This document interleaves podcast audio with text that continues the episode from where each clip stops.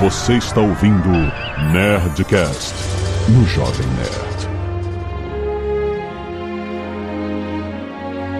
Landa, landa, landa, nerds! Aqui é Alexandre Antônio do Jovem Nerd, uma vida inteira ouvindo histórias e com muita vontade de contar. Oi, aqui é a Ana e eu escrevo certo por histórias tortas. Aqui é o Atila e eu não sei que história é essa que vocês ficam inventando dessa loira.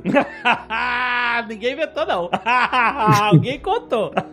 Aqui é Altair de Souza. Crianças não são pequenos adultos, mas adultos são crianças grandes, porque eles entendem histórias de formas diferentes. Olha. Pois é, aqui é o Dado Expor e eu sinto falta da palavra história, que já não existe mais. Agora tudo é história com H, mas história é uma palavra que faz falta, né? Que é o story, né? Não, eu nunca, eu nunca fui com a cara dessa palavra história, sabia? Pô, é muito maneira, cara.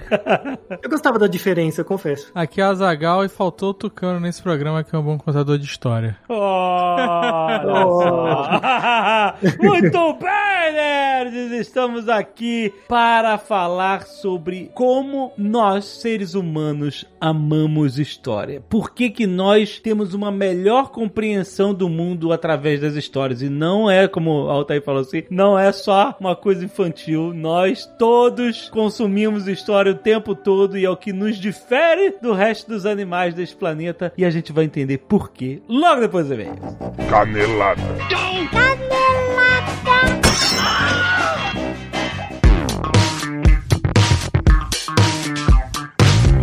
Muito bem, Zagal, vamos para mais uma semana de não e-mails do Nerdcast. Não vamos. Olha só, Azagal, quero falar hoje da Charity, que é a plataforma de crowdfunding do bem, Azagal. Ó. Porque ela serve para que as pessoas criem campanhas para arrecadar fundos para causas e projetos que elas gostam. Excelente. E nessa época é realmente muito importante porque desde o início da pandemia, 67% das ONGs tiveram uma queda de mais de 50% nas suas arrecadações. Então, Uhum. você pode criar uma campanha para ajudar alguém, para ajudar uma comunidade, cara, eles oferecem muita coisa legal. A Charity ofereceu todos os seus serviços com taxa zero no começo da quarentena e ajudou um monte de gente a enfrentar a crise, tirar projetos da gaveta e contribuir com quem mais estava precisando. Por exemplo, olha só umas campanhas ativas, Azagal. Moradores de rua sem fome. Ó. Uma iniciativa que nasceu durante a Covid, quando a Thaís e o pessoal do condomínio dela decidiram se organizar para preparar e distribuir marmitas para moradores de rua. E o projeto Ruas Sem Fome nasceu pedindo 5 mil reais e já juntou mais de 25 mil Olha aí, reais. que legal. Continua no ar, tem link aí no post pra você conhecer. Também tem o projeto Hive, a comunidade de solidariedade pro Covid-19, que também tá ativa. E o Hive Community é um projeto de seis amigos que queriam ajudar ONGs que elas gostam. Daí elas criaram um perfil Good Vibes no Instagram pra incentivar as pessoas a participarem de causas sociais. E lá elas fazem várias ações pra arrecadar dinheiro, como venda de vouchers de serviços legais, aula de violão, aula de yoga, um monte de coisa. E tudo que é arrecadado é convertido em doações na Charity. Também tem link aí no post. Pô, muito legal, hein? E também tem a campanha chamada Liberdade Oliver Beat. O Oliver Beat tem uma deficiência rara, mas nada consegue parar ele. Ele é um atleta, nadador, salta de paraquedas e agora ele criou uma campanha para arrecadar recursos para transformar a cadeira de rodas dele num triciclo elétrico para ele ter mais liberdade com o filhinho dele. Cara, é muito maneiro. Também tá ativa a campanha, também tem link no post. Então vai, dá uma olhada. Dá uma olhada aí nesses links. Tem um monte de campanhas. Tem outras que foram todas concluídas com metas batidas para ajudar a pessoa, para ajudar animais, para ajudar ONGs. Um monte de campanhas muito maneiras. A Charity tem um time de suporte para quem não entende bem como começar a campanha. Então eles têm uma relação completa de transparência que permite que você saiba todos os custos e taxas da sua campanha, que estão entre os mais baixos do mercado. E para te estimular, eles ainda prepararam para o Jovem Nerd uma promoção especial com o cupom NERD50. Você tem 50% de desconto na taxa de administração da Charity, que já é uma das mais baixas, como eu mencionei aqui. É muito maneiro, vai lá conhecer a Charity, é muito fácil de usar, aceita doações a partir de 10 reais apenas. Tem um tutorial para ajudar você a criar sua campanha em minutos. Então vai lá, charity.com.br. Como é que se escreve Charity? É com SH de share, que é de compartilhar em inglês, né? Charity, S-H-A-R-I-T. Y, charity.com.br. Vai lá, ajuda alguém que tá precisando e cria sua campanha com o cupom NERD50. Muito bom!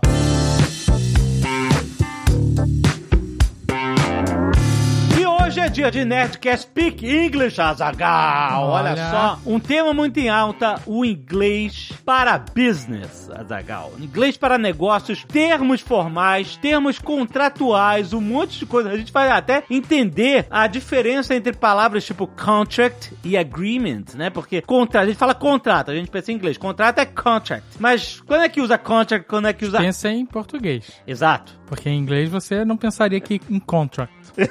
Exatamente. Mas olha, é muito maneiro. A gente está analisando vários termos. Uns que são parecidos com o português e não significam necessariamente a mesma coisa. Outros que são termos completamente diferentes do que a gente usaria. Um monte de termos em inglês, Azagal. Pasme, são termos em francês.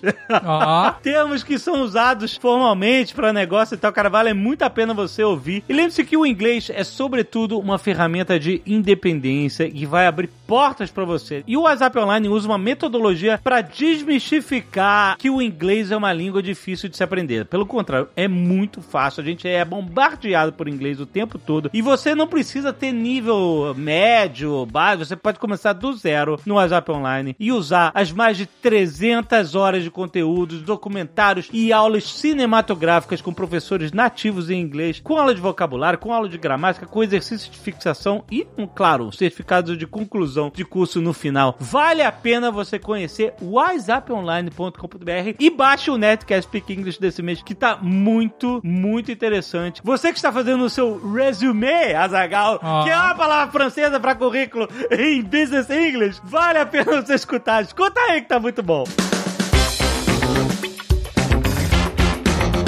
Só, Zagal, queremos falar aqui do Manda Salve. Olha, temos novas personalidades, Exato. novos estrelinha o- olhinho piscando, sorrisinho. Estrelinha quando você... Entendi o que você quis dizer. Mas então, além da gente, você sabe que você quiser mandar uma mensagem especial de um aniversário, por exemplo. Aniversário tá bombando Tá muito. bombando aniversário, né? Tem muita mensagem de aniversário. Você manda uma mensagem através da voz do Sr. K, do Azagal, do Jovem Nerd, da Portuguesa, um monte de jeito, do Rex, do Afonso 3D, do Diogo Braga. Diogo Braga, ele é um cara Problemático. Mensagens gigantescas.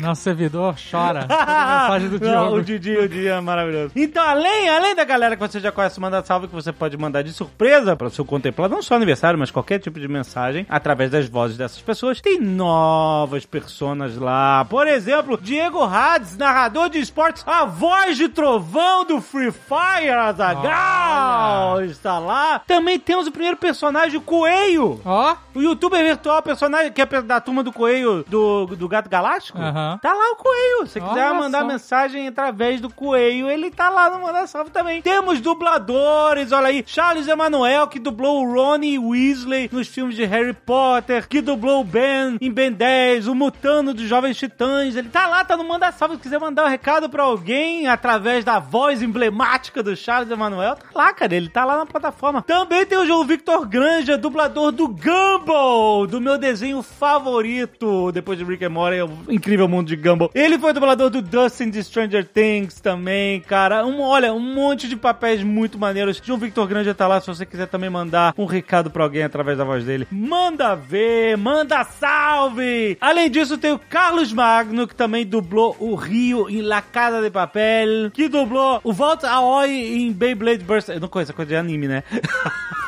e ele dublou o Lev em The Last of Us Parte 2, muito bom, cara. quero acrescentar uma voz aqui também, que não é tão nova, mas está há pouco tempo no Manda Salve, que é o Shep. O chefe, exatamente. Então, se você quiser ser uma jogada sua narrada por um locutor oficial É, exatamente. de LOL, Exatamente. essa é a sua oportunidade. É, você pode mandar ele, ele. Ele até explicou como é que é. Você pode mandar o recado lá e falar assim: ah, chefe, narra minha jogada. Aí você manda um link do YouTube do ponto da sua jogada e aí ele te manda a narração mitológica da sua jogada. Muito Muito, criativo. bom, cara. Então vai lá, vai conhecer um monte de gente que tá lá no mandasalve.com.br e mande um recado maravilhoso através de um ídolo do presenteado. Vai ser muito maneiro. Mantenha a surpresa. Você não pode falar. A graça é a surpresa. Vai lá no mandasalve.com.br. E olha só, Zagal, o Nerdcast está concorrendo a mais um prêmio agora em 2020. Exato, a gente concorreu a, a um prêmio dessa mesma empresa há muitos anos atrás, um prêmio da MTV. É, foi o VMB e de melhor blog, é isso? Isso. E nós ganhamos, e graças a esse prêmio a gente conheceu o Guga Mafra. Isso. Então o resultado desse prêmio foi muito bom no final das contas. Exato, eu quero saber quem é que vai ser nosso novo amigo. que a gente vai agora que estamos de novo na MTV. Porque esse ano nós estamos concorrendo aí no MTV Miau. Miau!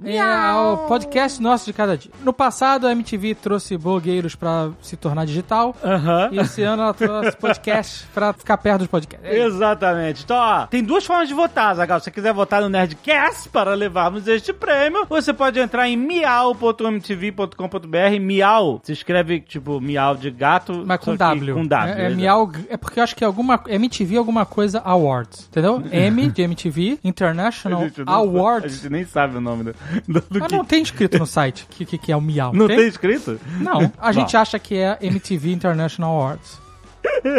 exato, exato. Ou pode ser MTV International Awards Winners.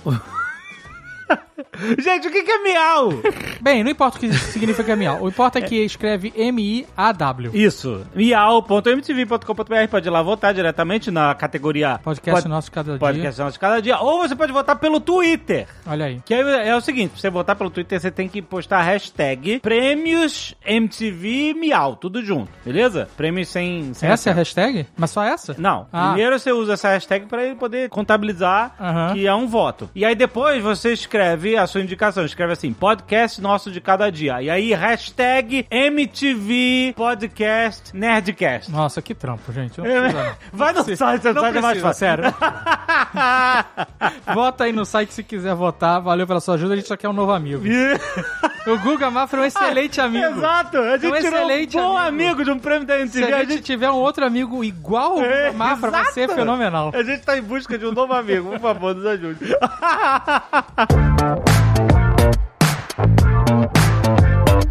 E é isso, Azagal. Às nove da noite, no canal do Jovem Nerd no YouTube, você já sabe, live de leitura de e-mails. Exatamente. Vamos conversar, bater aquele papo nesta sexta-feira, o, sexto, o famoso sextou. Estaremos juntos. Então aparece lá, certo? Certo. Não tem mais e-mails aqui, gente. Vai. Por enquanto.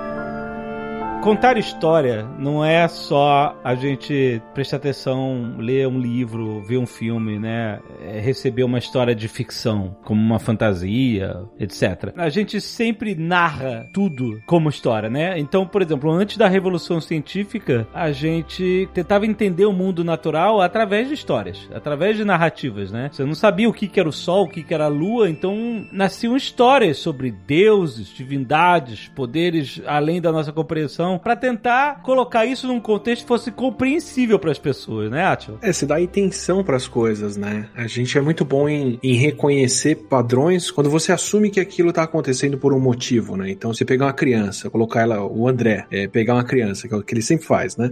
colocar de frente pra uma TV e deixar, sei lá, um quadrado, um triângulo e uma bolinha passarem na TV e perguntar o que tá acontecendo, a criança imediatamente vai atribuir intenção. Ah, o quadrado tava perseguindo a bolinha, a bolinha fugiu, o triângulo protegeu ela. Não, não são formas geométricas que estão se passando ali, é uma história, é, é uma narrativa, tem uma intenção por trás de tudo que tá acontecendo. Né? Cara, eu tive um exemplo exatamente assim. Recentemente, eu tava com a minha filha vendo uma série lá do Locadora Vermelha que chama Eu e o Universo. E é uma série para crianças e adolescentes sobre ciência, comportamento, psicologia, etc, né? Explicando as coisas, né? E tem uma linguagem bem acessível, bem maneiro. E tem vários experimentos também. E aí tinha é, um episódio que é o episódio sobre emoções. Procurem lá. Tem- no final do episódio tem uma animação de umas bolinhas coloridas. E era assim, a animação não tem fala, não tem rosto, não tem nada além das figuras geométricas, certo? São bolinhas coloridas e tem música, né? Tal. É, começa com um, um monte de bolas vermelhas fazendo uma roda, como se fosse uma ciranda, como se fossem crianças dando as mãos e rodando numa ciranda, sabe? Então elas vêm rodando assim pela tela e elas encontram uma bolinha verde. Essa bolinha verde tenta entrar no- na roda das bolas vermelhas. E as bolinhas vermelhas, elas empurram ela pra fora, tipo, sai daqui, sabe? E aí, elas vão embora, a bolinha verde fica sozinha, e aí vem uma bolinha amarela. E aí ela encosta, assim, dá uma cutucada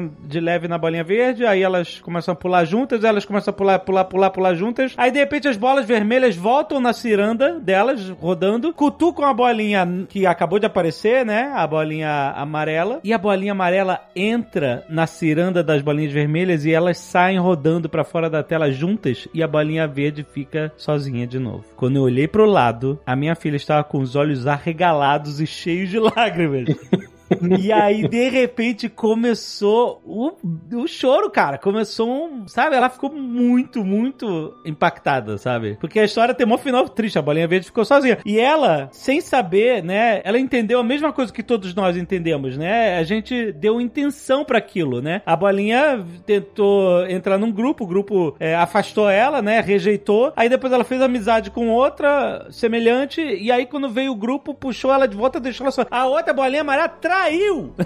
Traiu! a bolinha verde. Mas se você parar pra pensar, nada disso tava ali. Só tinha umas figuras geométricas andando na tela. Tudo tava, na verdade, né? Tudo tava. Porque o mais importante de uma história justamente são os sentimentos, as, as emoções, as intenções que você falou. Tudo o resto é secundário. Com certeza, Dudu. Mas o que eu quero dizer é o seguinte: as intenções e as emoções dessa animação foram colocadas lá pelo nosso cérebro. Elas não foram ditas pra gente. É, então, Claro, mas é disso que se trata. a sua filha tem quantos anos mesmo? Seis. Se ela tivesse dois, você acha que ela agiria do mesmo jeito? Não, com certeza não. Por quê? É porque ela teve que absorver e entender melhor como funcionam as emoções, né? Então, o que é entender melhor? É vivenciá-las. Você acha que não tem a ver com o amadurecimento do cérebro? Sim, eu acho que sim. Então, esse experimento das bolinhas, na verdade é uma ilusão que chama ilusão de Heidel e Simmel. A primeira versão dela é de 1944. Aham. É um triângulo e uma bolinha e uma caixinha, que era dá a impressão de ser uma casinha, né? Certo. E um expulsa o outro, tem toda uma questão ali. Inclusive tem até uma versão dessa ilusão de 1944 com a música do Star Wars, Ah, é? né, em que uma das bolinhas parece muito Darth Vader. Quando você ouve a música, parece o Darth Vader. Mas é só um quadradinho, uma bolinha e uma casinha. Exato. Isso mostra que, na verdade, a história não tá nem, na, nem no quadradinho, na bolinha, e não tá nem em você, tá na interação dos dois. Esse tipo de ilusão vem de uma escola da psicologia, que é a escola da Gestalt, onde as coisas são criadas a partir da relação entre os indivíduos e os objetos. Tem uma coisa interessante, base da psicologia, assim, que é quando aparece a capacidade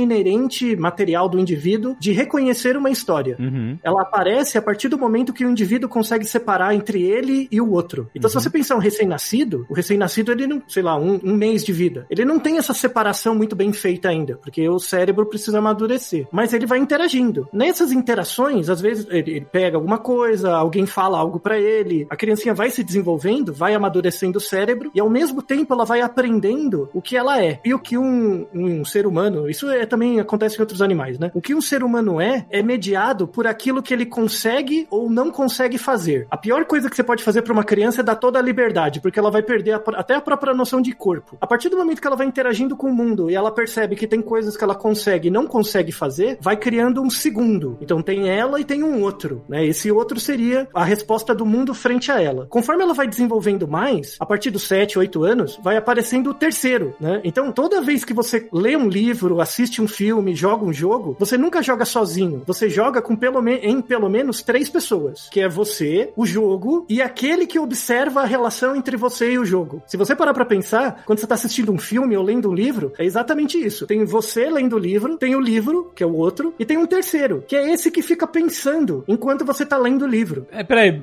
fica pensando o quê? Você tá falando de você mesmo, né? Você mesmo. Por exemplo, imagina você vendo um filme, às vezes você não, não fica pensando, nossa, por que, que ele fez isso? Ah, sim. Você fica comentando na, na sua mente. Na sua cabeça. Isso é o terceiro.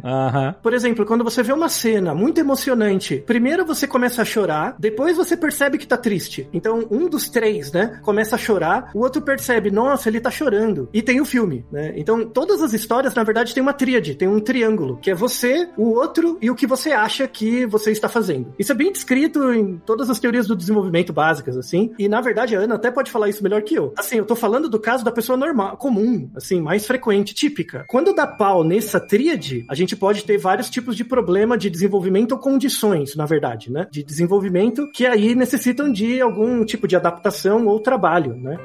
Era uma vez. Era uma vez. Era uma vez.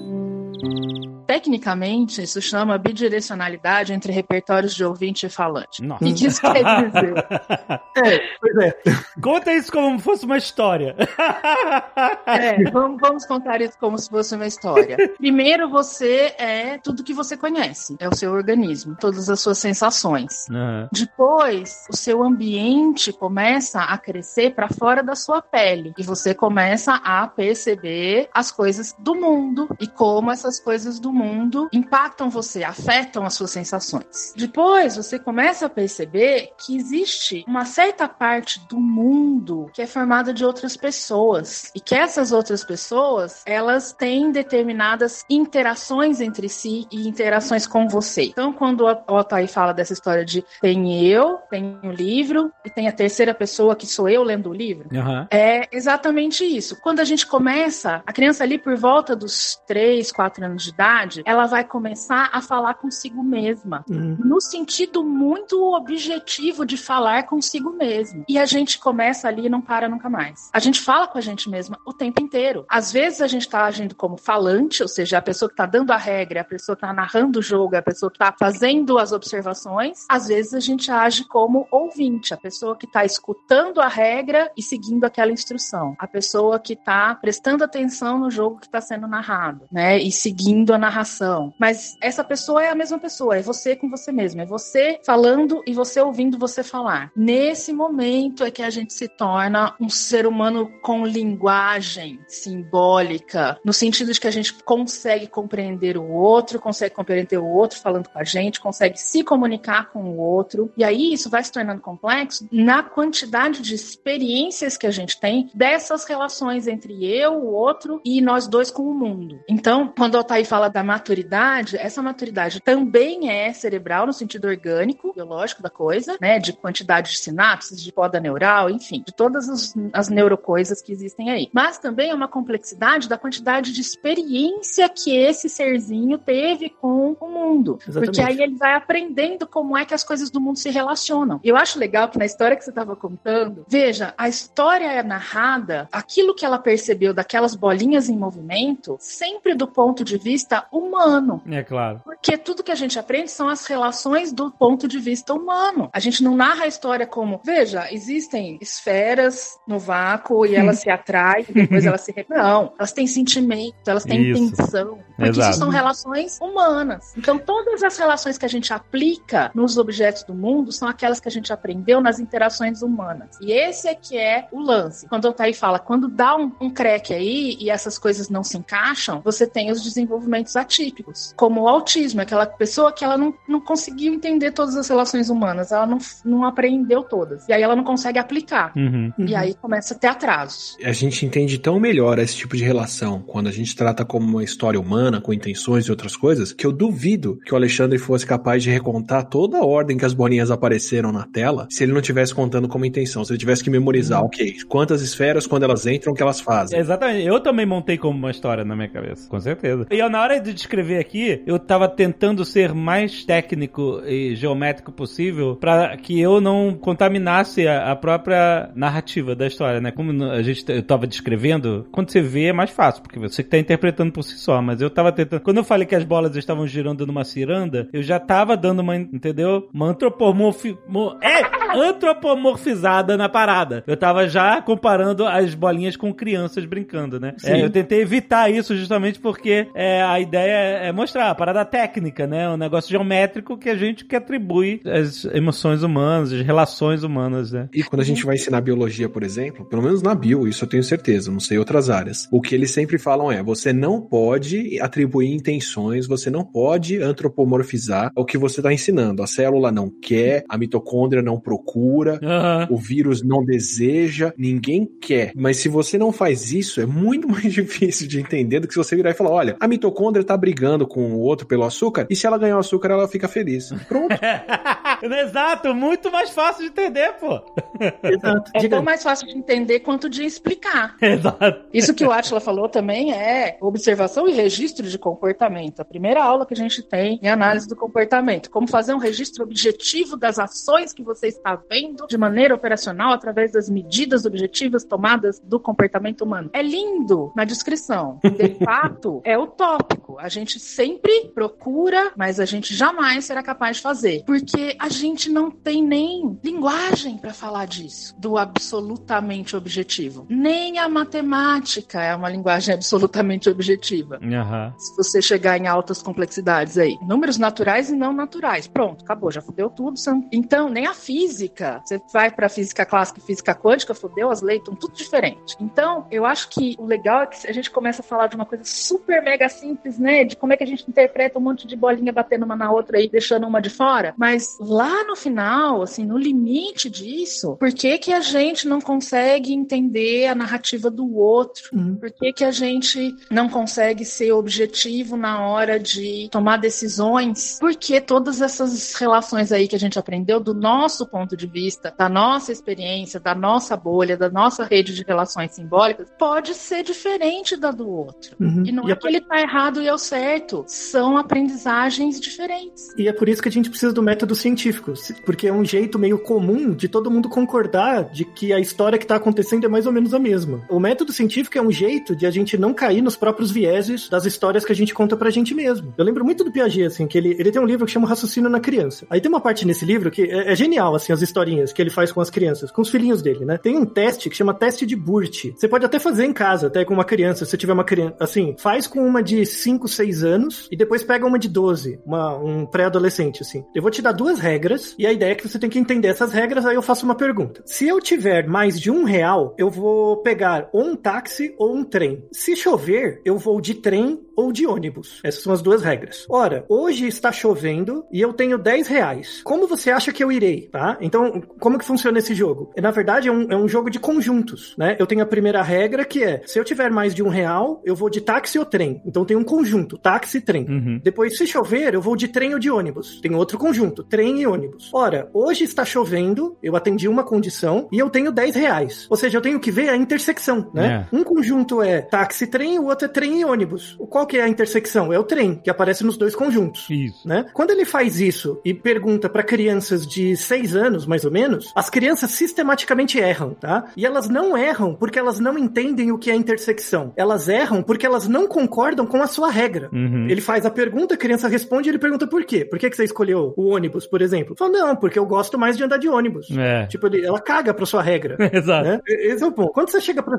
12 anos, elas respondem direitinho, porque elas conseguem se colocar no seu lugar. Elas conseguem partilhar a, a sua história com a história delas. Só que o Piaget coloca muito isso como uma crítica ao ensino, por exemplo, de matemática. Porque na matemática você aprende o contrário. Você aprende um monte de símbolos e depois tenta aplicar o mundo, quando na verdade devia ser o contrário. Essa historinha que eu contei é um exemplo de teoria de conjunto. Só que não tem as regras, não tem intersecção, união, não tem nada disso. Se você mostrar as histórias reais e depois mostrar que a matemática serve para explicar isso, ou seja, você está criando um storytelling da matemática para depois a, a criança conseguir introjetar as regras mais formais, que vão permitir um pensamento mais elaborado depois, você vai ter um sucesso educacional. Isso mostra a dependência que a gente tem de histórias para entender o significado das coisas pra gente. Porque você podia substituir o táxi, o ônibus e o trem por A, B e C, por exemplo. Isso, variáveis, exato. E dá uma coisa toda formal. Exato. Inclusive, ele fez um outro experimento com A, B, C, D e ninguém entende. Nem as crianças com 12 anos entendem. É, é, exato. Entende, tá pau. Com certeza. O princípio é o mesmo. É exatamente a mesma coisa, só que com linguagens diferentes. Só que uma das linguagens que a gente tem é natural. Assim, é- a gente aprende nas relações. A outra linguagem é um pouco mais imposta. A gente não generaliza tanto. O que você falou é muito importante, porque quando você começa com a linguagem figurativa, a linguagem narrativa, é muito mais fácil você, depois que compreende toda o princípio, transpor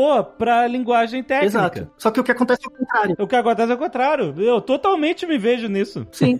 Aprendendo ABC para depois dizer que ABC pode ser um trem, um ônibus ou um táxi. João anda na praia e encontra um triângulo isósceles. Um triângulo isósceles, velho. Caraca, excelente, é isso mesmo. Caraca, muito maneiro.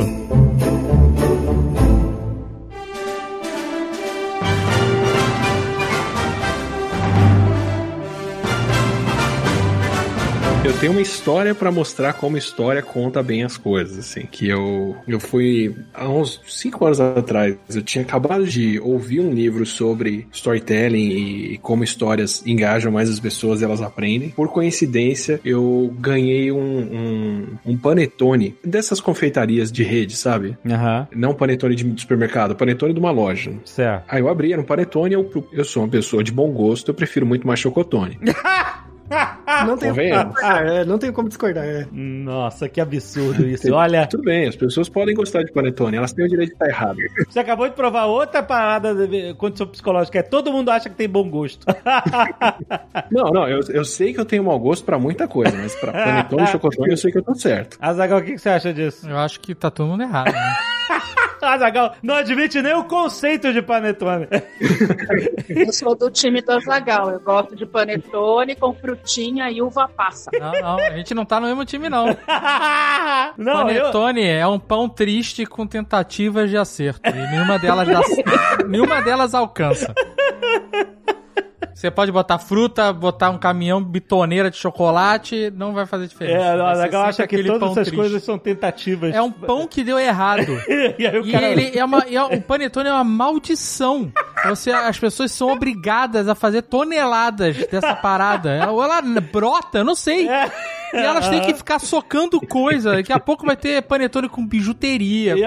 Exato, é verdade, só tá faltando isso, que tem cada vez mais maluquice. né? Azaghal, Você acha então que panetone é tipo pug, assim? É um cachorro que é bugado, mas todo mundo quer ter, assim. Não, as pessoas não querem, elas são obrigadas. O Azagal acha que existe uma doutrinação do panetone. Cara, qualquer coisa com a quantidade de chocolate que um chocotone tem é bom. Até giló. Se você fizer um, um, um chocogilo, ele vai ser ótimo. Coisa horrorosa, nem me livre. Gilotone. Gilotone. Não, gilotone não, porque você bota panetone e você fode o giló. ah, você quer só o giló e o chocolate. Excelente. Exato. Ai, ai. Caixinha de, de, de bombons finos de né? relações envolvidas nisso. Vocês não têm ideia que nós saímos do chocotone do Atila, chegamos giló com o Pug. Vocês estão vendo como a coisa é complexa? É, pois é.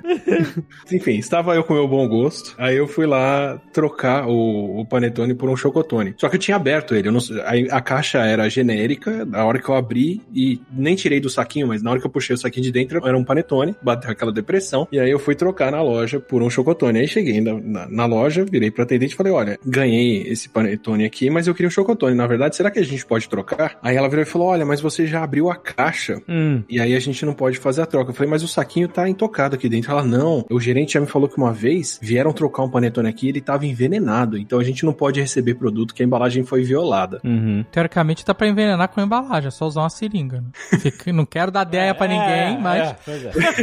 Ah, já dando a ideia. aí eu saí de lá e falei, nossa, quem será que envenena um chocotone, né? Qual a necessidade, né? Talvez alguém que acha que chocotone e panetone é tudo uma coisa errada. É verdade, agora há suspeita. Tá vendo? Tá vendo as intenções? Mas é tão errado que nem veneno salva um chocotone, amigo, nem um panetone.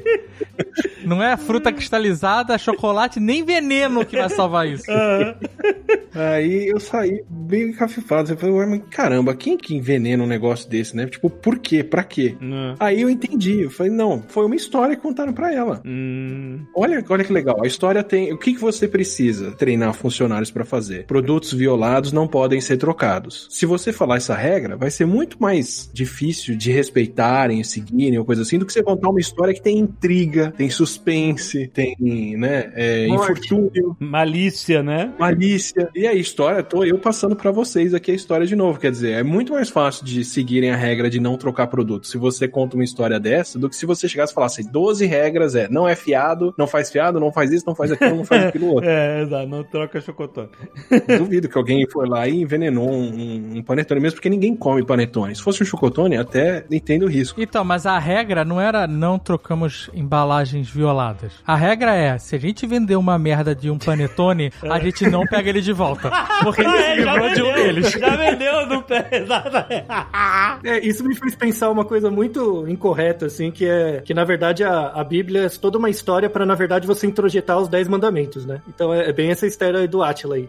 Ah, sim, sim. As parábolas, as coisas todas. você- É uma forma de você contornar e chegar na, na, na regras. lição de moral, né? É nas regras que você tem que saber para ser um bom cristão, sei lá, um bom religioso. A galera da antropologia chama isso de narrativa fundacional, que é a história que a gente inventa para que as pessoas introjetem, não gosto dessa palavra porque ela não quer dizer nada, mas para que as pessoas aprendam e repliquem, né, e sigam as regras, para a gente aprender valores, para a gente aprender regras. A Bíblia é a, a grande narrativa fundacional do Ocidente moderno, porque estão lá todas as regras e os valores que a gente deveria seguir, né, segundo os próprios. Elas podem acontecer nesse nível épico da Bíblia, mas elas podem acontecer nesse nível do dia a dia também. Olha, não trocamos panetone porque eles podem estar. Uma vez aconteceu de estar um panetone envenenado. E a gente vai fazendo essas narrativas para justamente para que a gente mesmo siga essas regras ou para que a nossa comunidade siga essas regras. Então é desde explicar por que que o sol e a lua não se encontram e aí tem a lenda que um, os dois amantes, um foi punido e um virou o sol, o outro virou a lua, eles só se encontram no pôr do sol e no- na hora do amanhecer, até as pequenas coisas do dia a dia, né? Não pode comer manga com leite porque morre, sabe? Isso aí é, é o que a gente faz pra gente se entender, pra gente seguir as nossas próprias regras, pra gente criar valores e compartilhar valores, né? É tudo na base da narrativa, é tudo na base da historinha. E se você pensar que isso vem de antes da escrita, é muito mais fácil de você ter uma, né, uma canção, uma história passada oralmente, se ela for uma história, do que se você der um conjunto de regras, né? Total. Total, total. Eu acho engraçado que tem um. Eu fiz teatro durante muito tempo,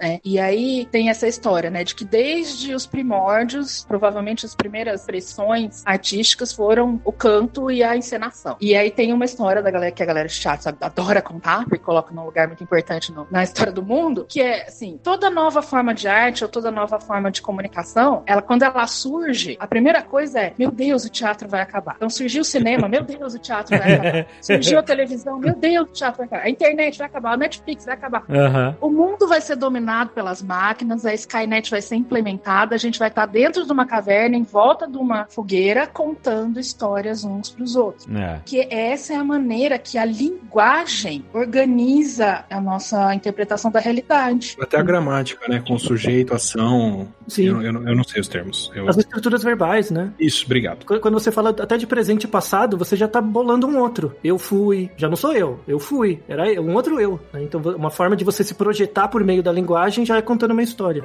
Era uma vez. Era uma vez. Era uma vez.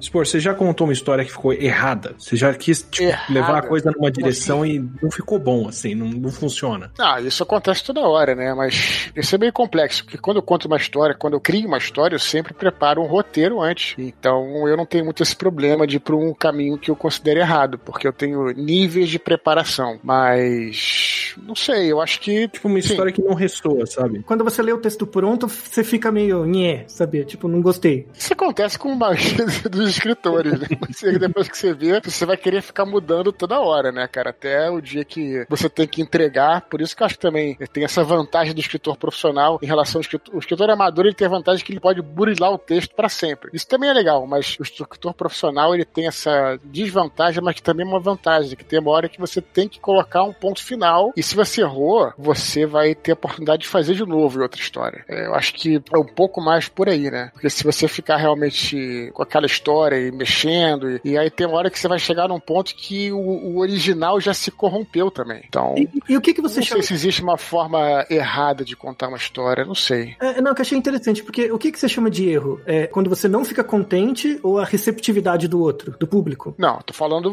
a sua autocrítica mesmo, né? É, eu acho que existe realmente, você é preciso quando você escreve fazer uma ter um distanciamento do texto. Aí tem várias técnicas, como por exemplo, até imprimir o texto em outra fonte, por exemplo. Em jornalismo a gente fala muito que tem que deixar o texto dormir, por exemplo, que você tem que deixa um dia, dois, ou, dizem até que é melhor, melhor dos cenários é quando você escreve um livro e vai pegar ele para revisar um ano depois. Também dizem que é isso. Deixar o texto dormir. Então essa técnica de você fazer um distanciamento do texto, tem várias coisas que você pode fazer. É importante para você ver ali, né, e ter uma própria autocrítica do que que tá sendo colocado, né? Mas é muito comum isso no autor. Tem uma história do Bernard Cornwell, não sei se já falamos em algum dos nossos Nerdcasts, que ele escrevia, quando ele tava começando a carreira dele, escrevia, escrevia, escrevia, e sempre ficava horroroso. Porra, não consigo, nunca vou ser um escritor. Aí o que, que ele fez? Ele pegou um texto de um autor que ele amava, que ele adorava, que era um troço assim que ele achava que era a melhor coisa do mundo. Aí ele pegou o texto, olhou ali no, no, no livro e bateu a máquina, né? E quando ele tirou, ele olhou, tá horrível. É porque ele era, era que ele não tava conseguindo ver, não é que o texto dele tava ruim, é porque a, o olhar dele tava tão viciado, ele tava sem ter essa autocrítica e tal, que ele então aí ele falou, bom, então vamos lá, eu acho que eu consigo fazer alguma coisa. Então, é, esse distanciamento do texto é importante também. Eu não acho que isso tem algum necessariamente erros na narrativa, não. Com toda a sua experiência, o que, que você acha que as pessoas vêm te contar que se conectaram mais com as suas histórias? Você tem algum trecho de personagens? Essa pergunta, ela, ela é, eu acho que todo escritor vai te responder dessa forma. Como eu estava dizendo, é a forma que você se identifica com as situações e com os personagens. Aham. Todo o resto é resto. Todo o resto é resto. Eu já, eu sempre falo isso, talvez já tenha falado também em alguns programas, mas vale repetir, que eu sempre dou o exemplo lá do nosso querido Isaac Asimov. Quando ele tá falando robôs, né, no futuro, em outros cenários, mas os robôs na realidade não são robôs, são pessoas. Os robôs do Asimov, eles têm na maioria das histórias aquelas coisas de tentar se rebelar contra o sistema, né? Porque somos nós tentando nos tornar indivíduos numa sociedade. Então ele não tá falando de robô de,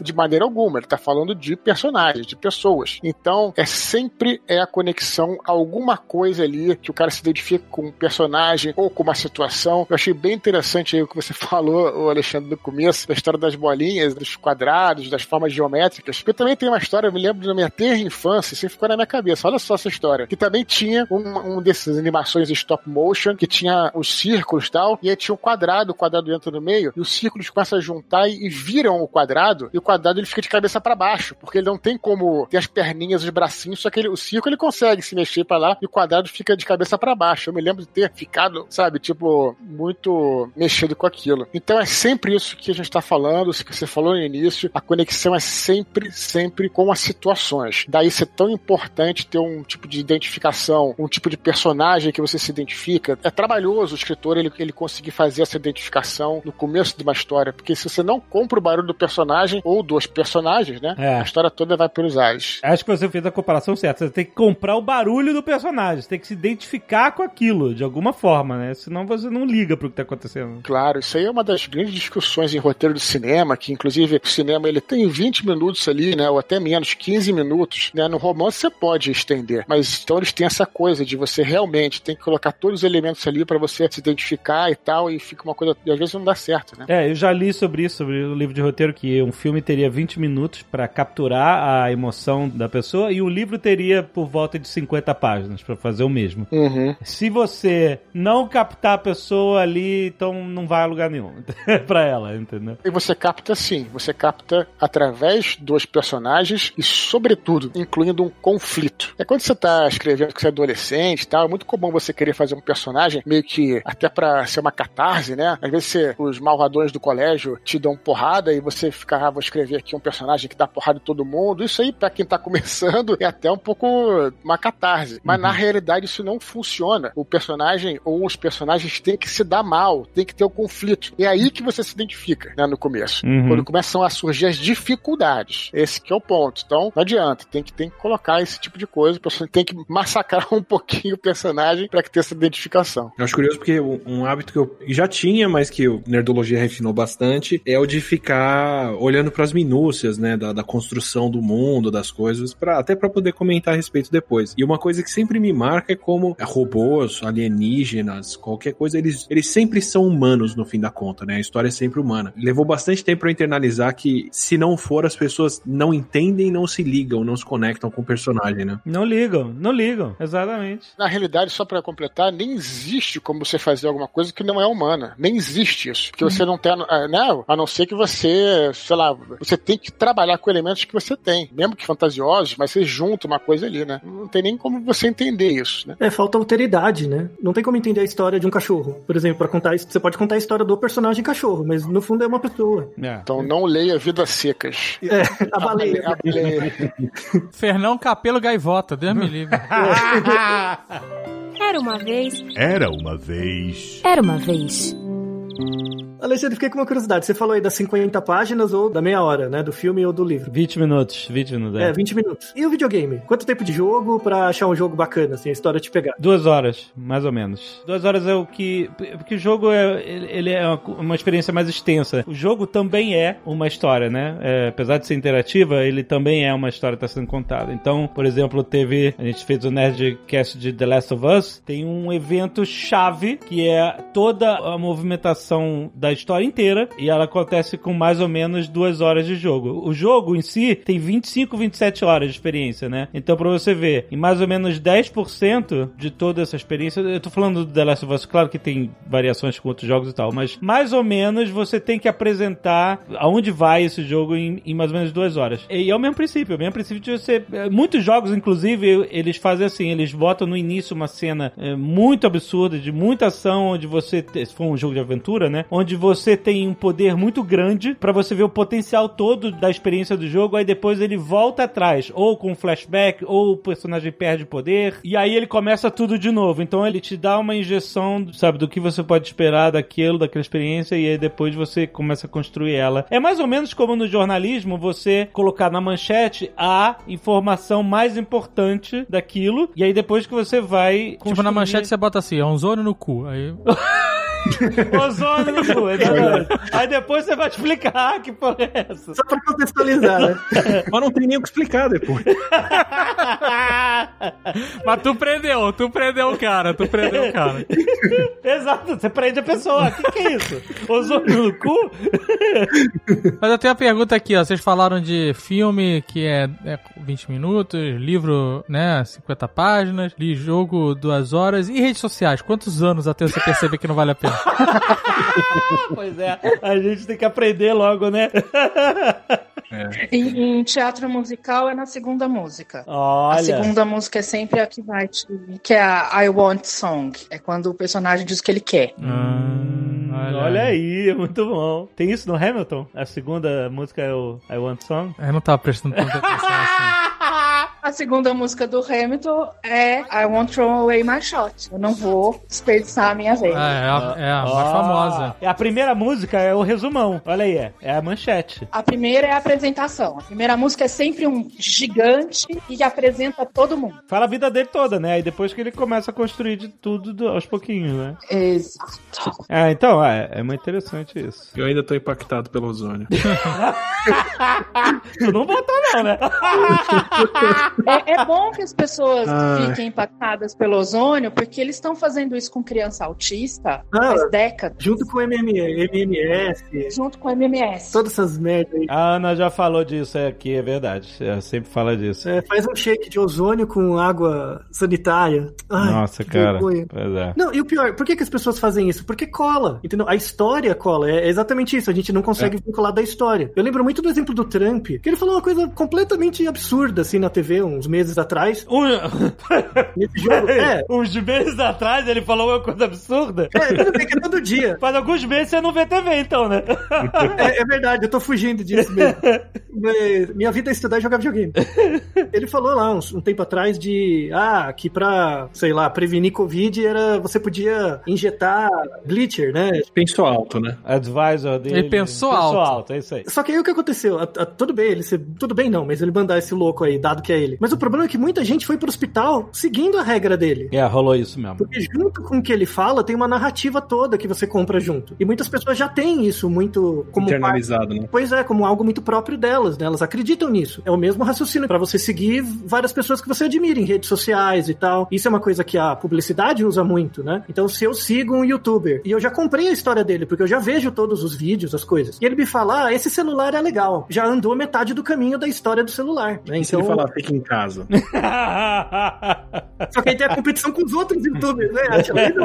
Não, então, mas é, porque como ah, nós descobrimos que nós, seres humanos, amamos histórias e nós entendemos o mundo através das histórias, a gente pode contar contar todo tipo de história, pro bem e pro mal, né? É isso que acontece, né? Então existe uma guerra de histórias, né?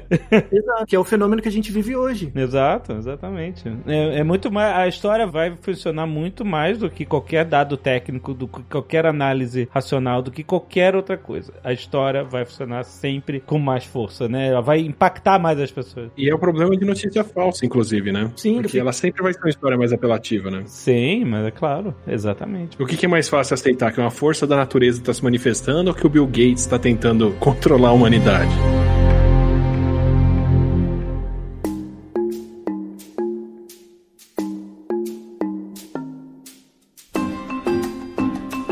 Eu lembro de um- uma pesquisa que a gente fez em parceria com um grupo na Tailândia, que lá tinha um problema muito grande de sono, né? Que é a minha área de pesquisa. Eles queriam fazer as pessoas prestarem mais atenção na higiene do sono. Eles, eles dormiam em lugares muito insalubres e tal. A população sofria muito com barulho. E aí eles colocaram no site, divulgaram resultados de pesquisas falando que as pessoas dormem muito mal e tal. E não mudou nada. As pessoas continuavam dormindo do jeito que elas achavam que deviam dormir. E aí eles mudaram a estratégia, que foi o seguinte: lá a- as novelas são tão famosas quanto no Brasil. Eles têm novelas lá das oito, enfim. E aí eles começaram a conversar com o diretor da novela lá pra construir personagens que dormem mal. E aí a- as pessoas começaram a acompanhar a história do personagem que dormia mal e aí tomava decisões ruins e fazia todo um tipo de problema. A novela passou, acho que 2014 e depois eles reavaliaram em 2016. A qualidade do sono das grandes cidades ali melhorou muito, porque as pessoas simplesmente seguiram as regras do personagem. Elas nem lembravam que era porque o personagem fazia, simplesmente adotaram as regras. Uhum. Por que, que a gente não faz isso, gente? Ai, que desgraça. Eu acho que muito, por que que a gente não faz isso? É culpa nossa, cientistas. Pois é, Com essa é. mania de que o que é objetivo, racional e não humano e não enviesado é uma realidade possível. A gente tem que cair em si que por todas as evidências científicas que a gente tem, isso não é possível. A gente só atinge a objetividade quando a gente estabelece de onde a gente está saindo. Olha é o seguinte, eu sou essa pessoa, eu tenho esses valores, eu tô partindo desse princípio que é essa narrativa que eu sigo e aqui estão os meus dados. Agora você julgue através da sua narrativa sabendo da minha qual é a veracidade dos fatos. Porque enquanto a gente não aprender com o Átila como é que a gente conta uma história para influenciar as pessoas e fazer elas entenderem e continuar insistindo no Twitter a ficar mostrando tabela e falando sobre dados objetivos, a gente tá nesse caos que a gente tá se encontrando agora, entendeu? As pessoas não se identificam com a narrativa e, portanto, elas não adotam aqueles valores, né? O erro tá aí, a culpa é nossa de insistir nessa história da objetividade da ciência. É o que a gente busca e essa é a nossa história, essa é a nossa narrativa fundacional enquanto cientistas. Uhum. Estamos procurando a verdade dos fatos, mas isso é uma narrativa. Você está dizendo que a análise objetiva que a ciência propõe, ela nunca vai ser tão interessante do que qualquer outra história, né? Isso. É isso. É, exato. Então, levantar dados contra uma história, você vai perder sempre. Uhum. Vai. Nós estamos vendo isso acontecer na nossa cara. Então a gente tem que fazer histórias. É isso. Tem que fazer história. É, é o exemplo do teste que eu falei lá do real ou do ônibus e do trem, né? Para de falar ABC. Para de falar A, B e C, porra. Isso. Olha o que tá acontecendo no seu mundo, entende o que tá acontecendo na realidade. Eu lembro até de um outro artigo agora, o título, pra quem quiser ler, é Na Vida 10, na Escola Zero. É um artigo de 1982, é antigo já, que era sobre ensino de matemática também. Eles pegavam crianças e mostravam numa lousa, assim, ah, quanto é 100 mais 80? E escrevia lá daquele jeito na lousa, o 100 em cima, mais 80 embaixo. As crianças não conseguiam fazer isso. Ela- Elas erravam ou davam a resposta errada. E aí, um estudo de caso, eles viram que muitas das crianças daquela classe que eles estavam estudando trabalhavam na feira. E aí eles transformaram os mesmos problemas em problemas da feira. Tipo, ah, uma maçã custa dois reais. É. Eu tenho 10 maçãs e eu te dei 100 reais. Quanto eu tenho que ganhar de troco? As, as crianças acertavam. Aham. Então o que, que elas erravam, entre aspas, é na transposição dessas regras cotidianas para princípios lógicos. Não é que você não tem que entender o que, que é a matemática mais, menos, igual, porque isso permite que você alcance questões abstratas mais facilmente. Mas esse início motivacional, principalmente no ensino fundamental e tal, é super importante você tratar dessas histórias com mais carinho, sabe? Para que depois as pessoas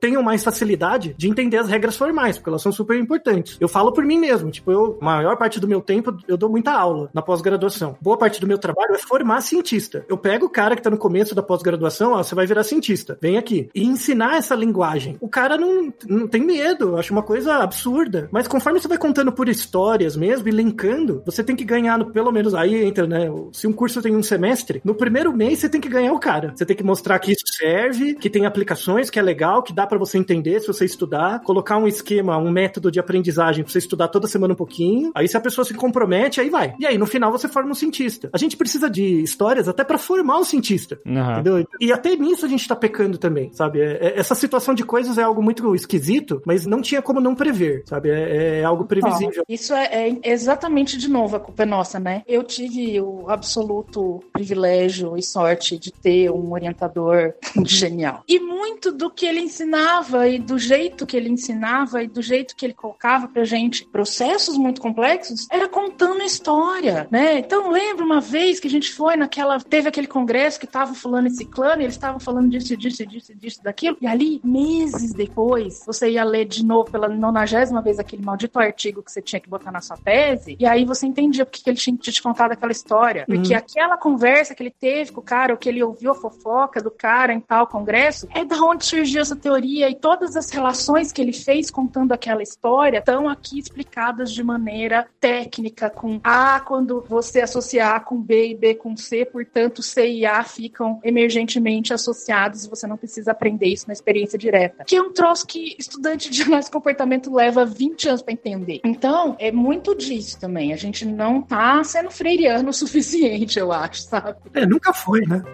Era uma vez. Era uma vez. Era uma vez. Dudu, eu queria perguntar pra você, tentando mergulhar mais no, no que faz uma boa história, uma boa história e, e como a gente pode aplicar isso não só na, na ficção, mas em todas as nossas formas de comunicar. Tem um filme do Will Ferrell mais estranho que a ficção. E o Will Ferrell é um personagem, ele é uma pessoa, né? Você começa a ver o filme e aí ele começa a ouvir um autor, uma voz narrando a vida dele. E aí ele descobre que ele é um personagem. Eu acho que eu já vi esse filme. Acho que eu já vi. E ele fica muito preocupado porque ele começa a ouvir a voz escovando o dente e tal, e de repente o narrador, ele tá, sei lá, no ponto ônibus, qualquer coisa, o narrador fala assim: mal ele sabia que ele ia morrer naquele dia. Thus, Harold's watch thrust him into the immitigable path of fate. Little did he know that this simple, seemingly innocuous act would result in his imminent death. What? What? Hey! Hello? What? Why? É uma informação muito impactante. Ele fica, o quê? Não, como assim e tal? E aí ele vai falar com o Dustin Hoffman, que é um, um professor universitário, autor e tal, não sei o que. E ele fala assim, o que que ele falou com você? Ele fala assim, mal ele sabia, que em inglês é little did he know, né? Mal ele sabia que isso ia acontecer. O professor fala que, nossa, eu dou palestras sobre mal ele sabia. Porque mal ele sabia, você não precisa usar a frase dessa forma, mas mal ele sabia é uma forma de você entregar a conclusão ou o ápice do conflito logo no início e depois você manter a atenção da pessoa em como você vai chegar neste ápice, em vez do ápice ser uma surpresa, entendeu? Não tô dizendo que isso é a maneira certa, isso é uma das maneiras de se narrar uma história é assim. Você dá Sim. o, o conflito, você vê só, ah, essa vai ser a merda que vai dar. Risco disco e fala, mal sabia eu como eu ia chegar aqui, né?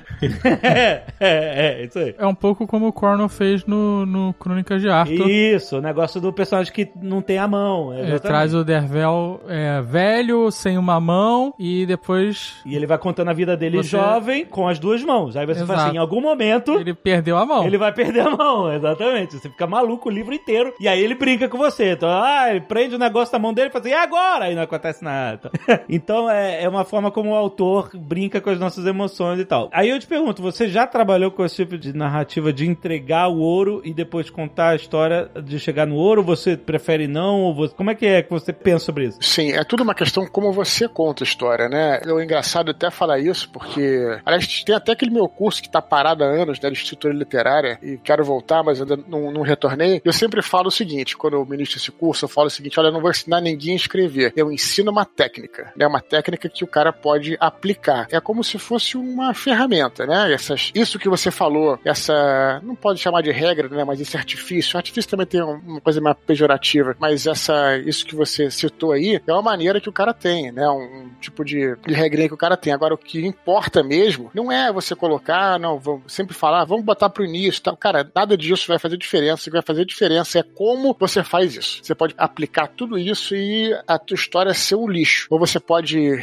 perverter todas as regras e você fazer uma história incrível, né? Eu até recentemente li o um livro, que eu não sei nem se eu posso recomendar nesse horário, que é o livro do Flip Hoff, é o Complexo de Portnoy, que também perverte todas as regras. Se você tentar aplicar as estruturas ali, é engraçado que até o Philip Hoff, grande escritor, ele é até contra esse, qualquer tipo de curso literário. Tem até umas entrevistas com ele que fala, pô, mas você, o que, que se acha de, desses cursos? Ele fala, ah, uma completa perda de tempo.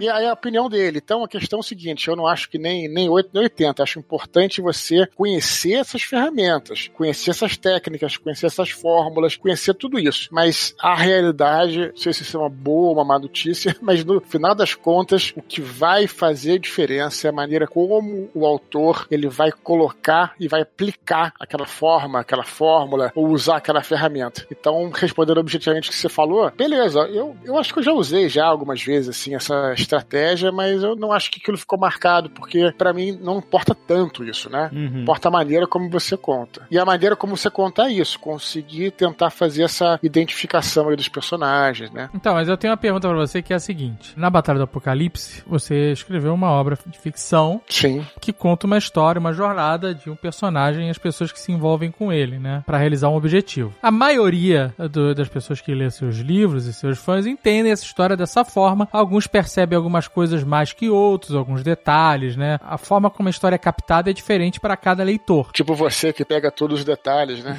Eu sou chato, é. Mas aí a minha pergunta é: e o cara que lê e acredita que é verdade? É, sempre é, é, isso pode acontecer em qualquer situação, né? Assim, até inclusive é, o que não acredita e que compra briga por causa disso. Mas eu acho importante você sempre colocar, né? Que é uma história de ficção. Todos os lugares que eu vou fazer entrevista, é óbvio que é uma história de ficção. Mesmo assim, todos os lugar- lugares que eu vou, é, eu falo, eu tenho essa- até essa preocupação em falar. Mas, enfim, tem pessoas que estão fora, que têm a sua própria realidade. Porque você teve esse caso, né? Que o cara mandou um e-mail pra você falando, porra, finalmente alguém que me entende, que sacou tudo que eu sei, o caralho. O cara leu o teu livro e identificou como realidade. Tem os que acreditam em outras coisas e tal, mas isso aí é, é uma coisa que tá fora do seu controle também, cara. É muito difícil. Você pode ir até um certo ponto, mas não, você não pode controlar a humanidade. Depois você lança uma obra, né? A obra deixa de ser sua e passa a ser tá, do público também. Então é, é até pretensão a gente achar que a gente consegue controlar isso. Agora, quando confrontado com isso, sabe dizer, quando confrontado, eu não alimento isso, pelo contrário, coloco ali o, a realidade onde tem que ser, né? Isso é culpa do JJ Benítez que ficava inventando aquela historinha de que ele viajou no tempo mesmo e tinha os segredos do. É, deu uma. Nossa, o JJ, deu uma treta boa na época do Dom Brown, né? Deu aquela treta pesada lá com o negócio do Opus Dei e tal. E aí isso virou uma polêmica bem grande, sim. O JJ veio antes mesmo, realmente. Mas nunca comprei aquela ideia, não, de, de que era ele que, que tinha participado da história, não. Claro que você não comprou, porque o cara falava que as pessoas viajavam no tempo! é claro que você não comprou, porra! Não, mas é porque ele falava, inclusive, no livro, ele, ele, ele fala até como ele, como personagem no início, se eu não me engano, né, Zagal? Ele, inclusive, fala que é o jornalista, tal, que Sim. recebeu as paradas tal. Ele se coloca na história. Cara, então, obrigado, JJ. Eu tô falando do livro Cavalo de Troia, que o cara viaja no tempo vai ver conhecer Jesus. Mas esse livro é bom, o primeiro livro. Então, mas ele criou essa mitologia de que a parada era um. Ele tava descrevendo um segredo do. Não, governo. talvez não seja mitologia. Ah, tá vendo? Olha o estrago que esse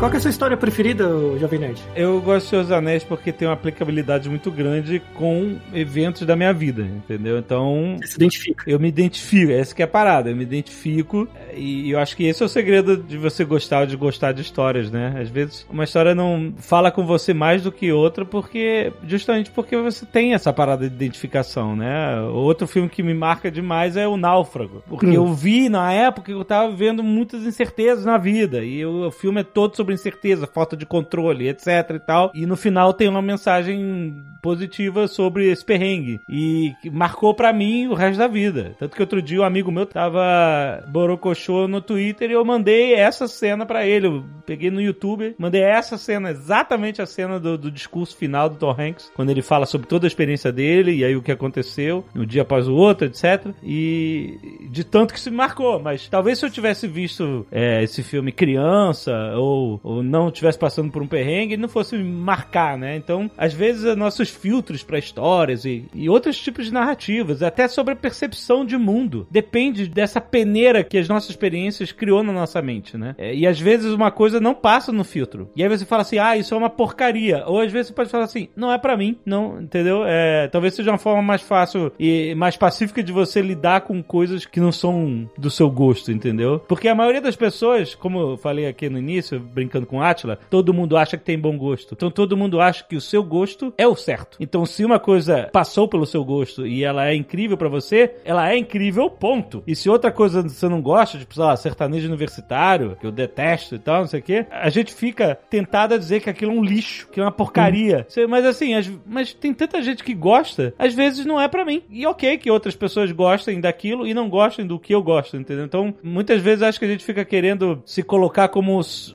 Eu acho que até que vocês poderiam falar sobre isso. Nós temos a tendência de acreditar que existe uma história acontecendo e essa história é a nossa história. E nós somos o protagonista dessa história. Eu só queria falar uma coisa antes de você continuar, só pra essa parada de que você ah, gosta ou não gosta. Tem uma frase que eu uso como mantra, que é libertador. Ah. Nem tudo que eu gosto é bom e nem tudo que é bom eu gosto.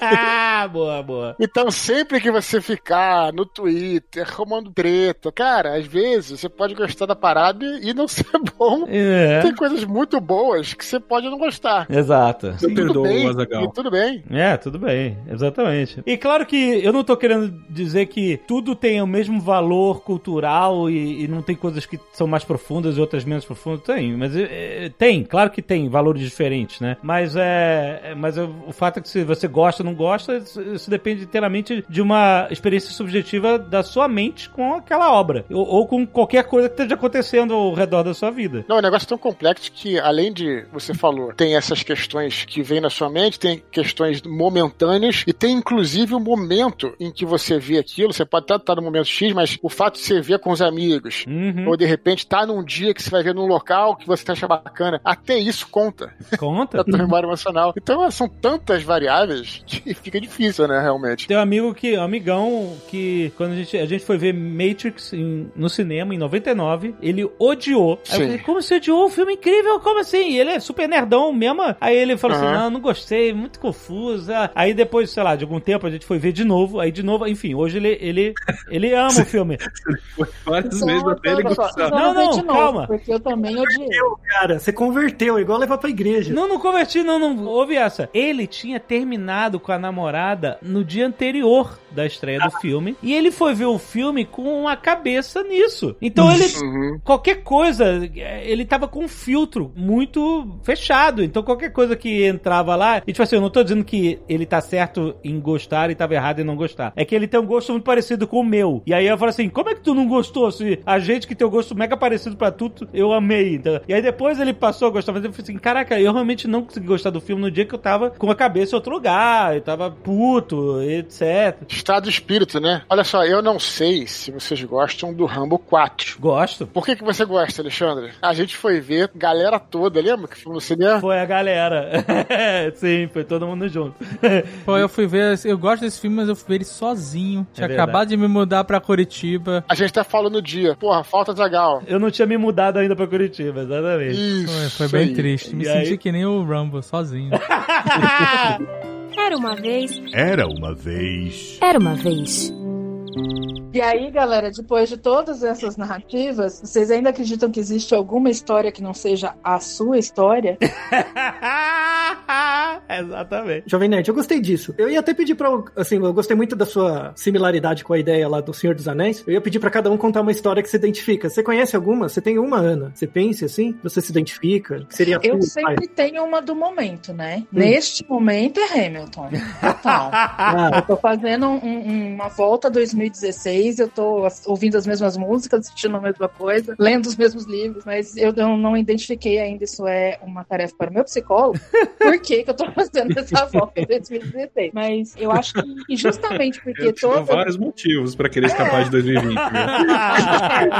Inclusive, né? Ninguém melhor que o Atila, lembra isso. Inclusive, né? Desculpa. Mas eu acho que é justamente porque toda a história é sua história, que depende do momento da sua vida, da quantidade de experiências que você teve. Cada história é a, é a história que você tá naquele momento. O que me lembra também que, por causa das experiências que a gente vive, e ouvir histórias e assistir histórias e ler histórias também faz parte das experiências que a gente tem com o mundo, quanto mais a gente tem experiência com narrativas, mais a gente consegue relacionar coisas, né? E aí a gente consegue contar a história das bolinhas como se fosse um, um drama Uhum. épico. E muito disso, eu acho, não, tem- a gente tem uma certa evidência sobre esse tipo de processo cognitivo que o André vai gostar de me ouvir falando processo cognitivo. É, que é isso, quanto mais redes de relações entre símbolos, entre coisas você faz, mais ferramentas você tem para interpretar o mundo, para narrar o mundo. E como se você for perceber o tipo de linguagem, o quão rica ou quão pobre é a linguagem de uma pessoa, no sentido mesmo de saber fazer uma narrativa interessante, de contar uma história que te cativa, de começar, né, que nem vocês começaram lá no Chocotone e parar no Pug.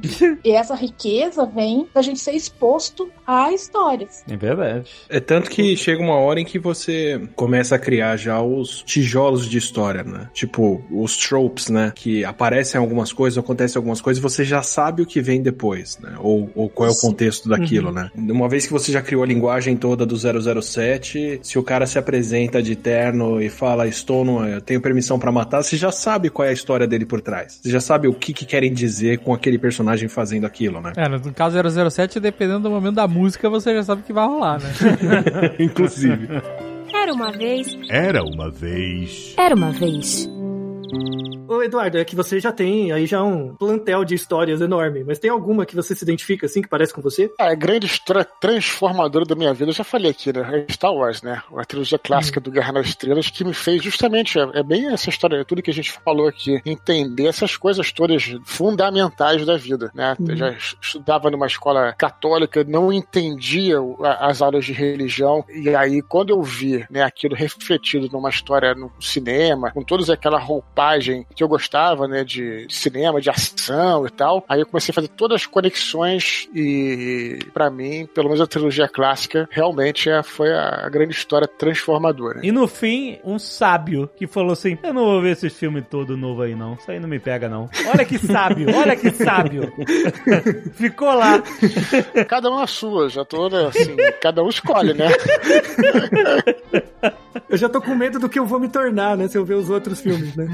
Olha, eu vou dizer, eu defendi todo esse negócio de aí, isso não é pra mim, isso é pra você, não, mas episódio 9 é um lixo! É um lixo! Esse é um lixo verdadeiro. Muito bem, opiniões fortes, muito bem.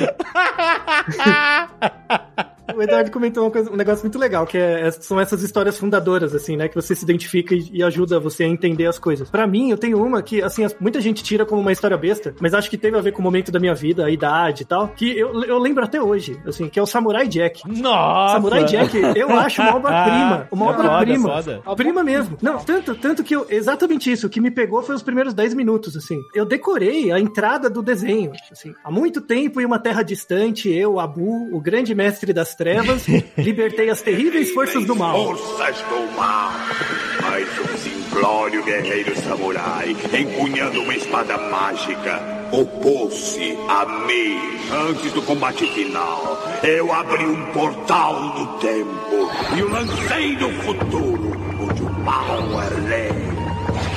Agora Agora o Kono busca retornar ao passado e destruir o futuro, que é Abu. Exatamente como é uma proxy de como muitas pessoas devem se sentir, na verdade. Porque o Samurai Jack é alguém muito retido, assim, muito nobre e tal, né? E ele é lançado no futuro, no ano 2000 e pouco, onde é dominado pelo Abu, num mundo de coisas bizonhas, ele lá todo certinho. E a primeira cena é genial, porque ele cai assim, do buraco lá, cai no- na frente de um bar e tem uns caras falando, uns moleques falando em gíria. E é tipo, e aí, mano, mano? Só que em vez de usar a palavra mano, ele, ele usava a palavra Jack. E aí, Jack? Beleza? É. Jack e tal. Aí olharam pra ele e falou: E aí, Jack, qual o seu nome? Aí ele responde Jack. Então ele não lembra nem o nome dele. Ele nunca mais vai voltar pro passado. Ele vai virar um ser desadaptado. Um ser e que o objetivo dele é conhecer o mundo, é ter alteridade pela posição dos outros. Então é um mundo que não se preocupa em entender ele, mas ele sempre vai estar tentando entender o mundo. Então, no fundo, ele nunca vai derrotar o Abu, sabe? E eu percebi isso no primeiro episódio, eu achei genial. Eu, aí é que eu me identifiquei um pouco como cientista, né? Porque o cientista é isso. Ele nunca vai derrotar o Abu, que é a natureza, mas ele sempre vai tentar conhecer ela. Então, eu, eu acho pra mim uma história fundadora, assim, acho genial. Sou fã do Samurai Jack, pôster, um monte de coisa, bonequinhos. Eu acho o máximo. Assim, é minha, minha grande referência, eu acho. E aí a gente tem um outro viés das histórias, que é nas nossas histórias somos sempre os heróis. Exato,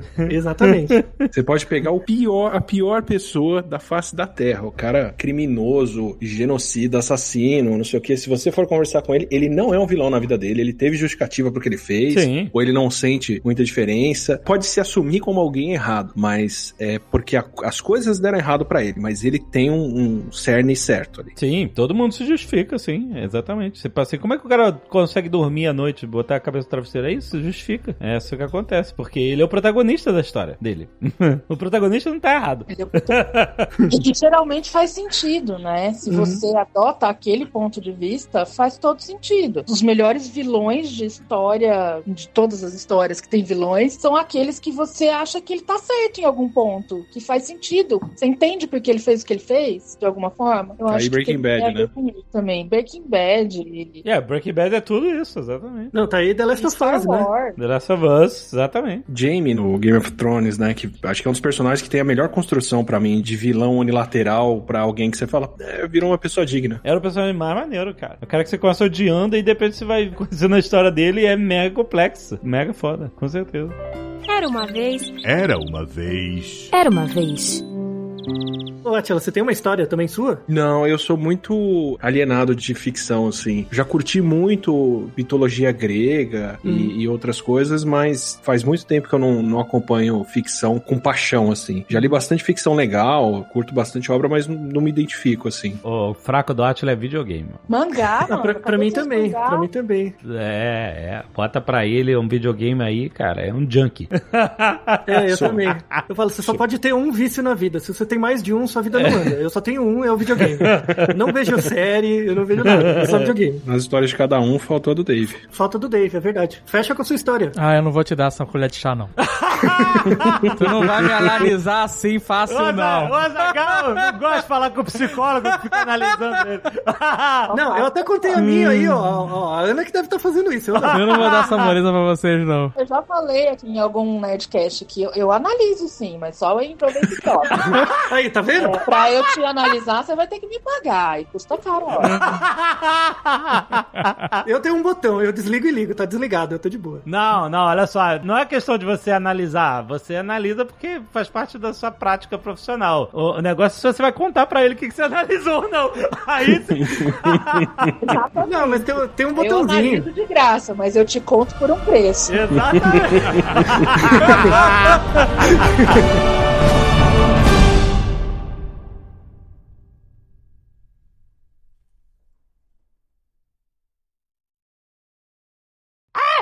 Peraí, gente. Que isso? Acho que veio uma barata na minha cara. What?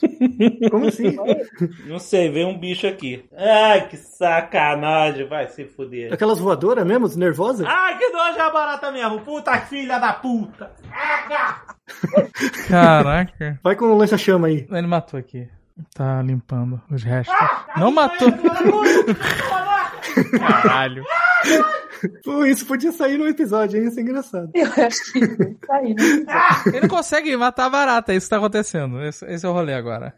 Pô, ajuda ele, ajuda ele. Você não tá lá. Eu, eu não, eu tô me divertindo aqui.